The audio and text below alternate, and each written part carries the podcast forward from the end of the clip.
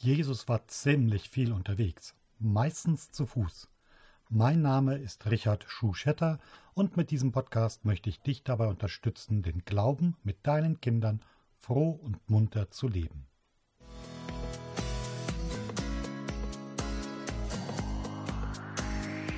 Froh und munter!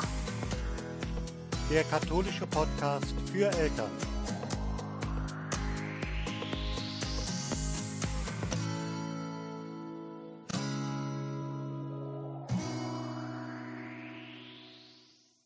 In der Fastenzeit geht es ja im Kern darum, zu sich selber zu finden, um mehr zu dem Menschen zu werden, den Gott in seiner Liebe gewollt und geschaffen hat. In der Fastenzeit auf Dinge zu verzichten, zu fasten, hat daher keinen Selbstzweck.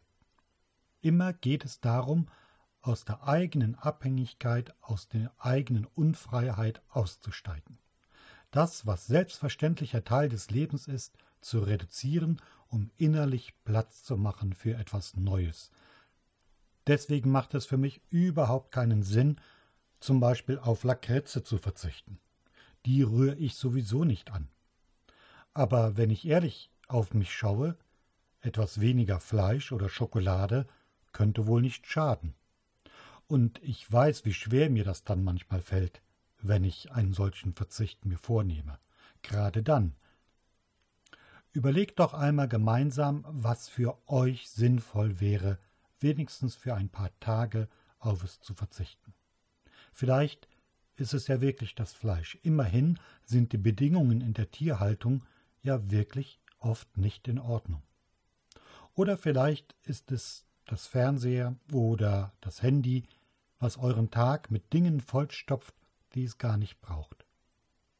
Oder ist es vielleicht die Bequemlichkeit, jeden Einkauf, jeden kleinen Weg mit dem Auto zurückzulegen, weil es eben vor der Tür steht? Wie wäre es dann, einmal ein paar Tage Autofasten zu machen? Vielleicht geht der Einkauf ja auch mit dem Fahrrad oder einem Rucksack auf dem Rücken.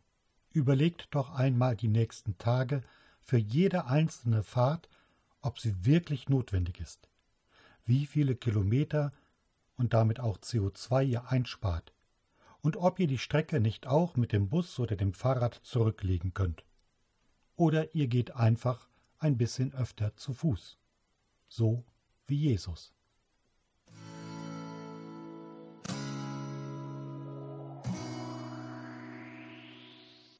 Schön, dass du dir froh und munter angehört hast. Ich würde mich freuen, wenn du anderen davon erzählst, damit sie vielleicht auch auf den Geschmack kommen und froh und munter den Podcast finden. Ich wünsche dir für die nächsten Tage gute Wege und freue mich, wenn du auch morgen wieder reinhörst. Bis dahin, bleib froh und munter.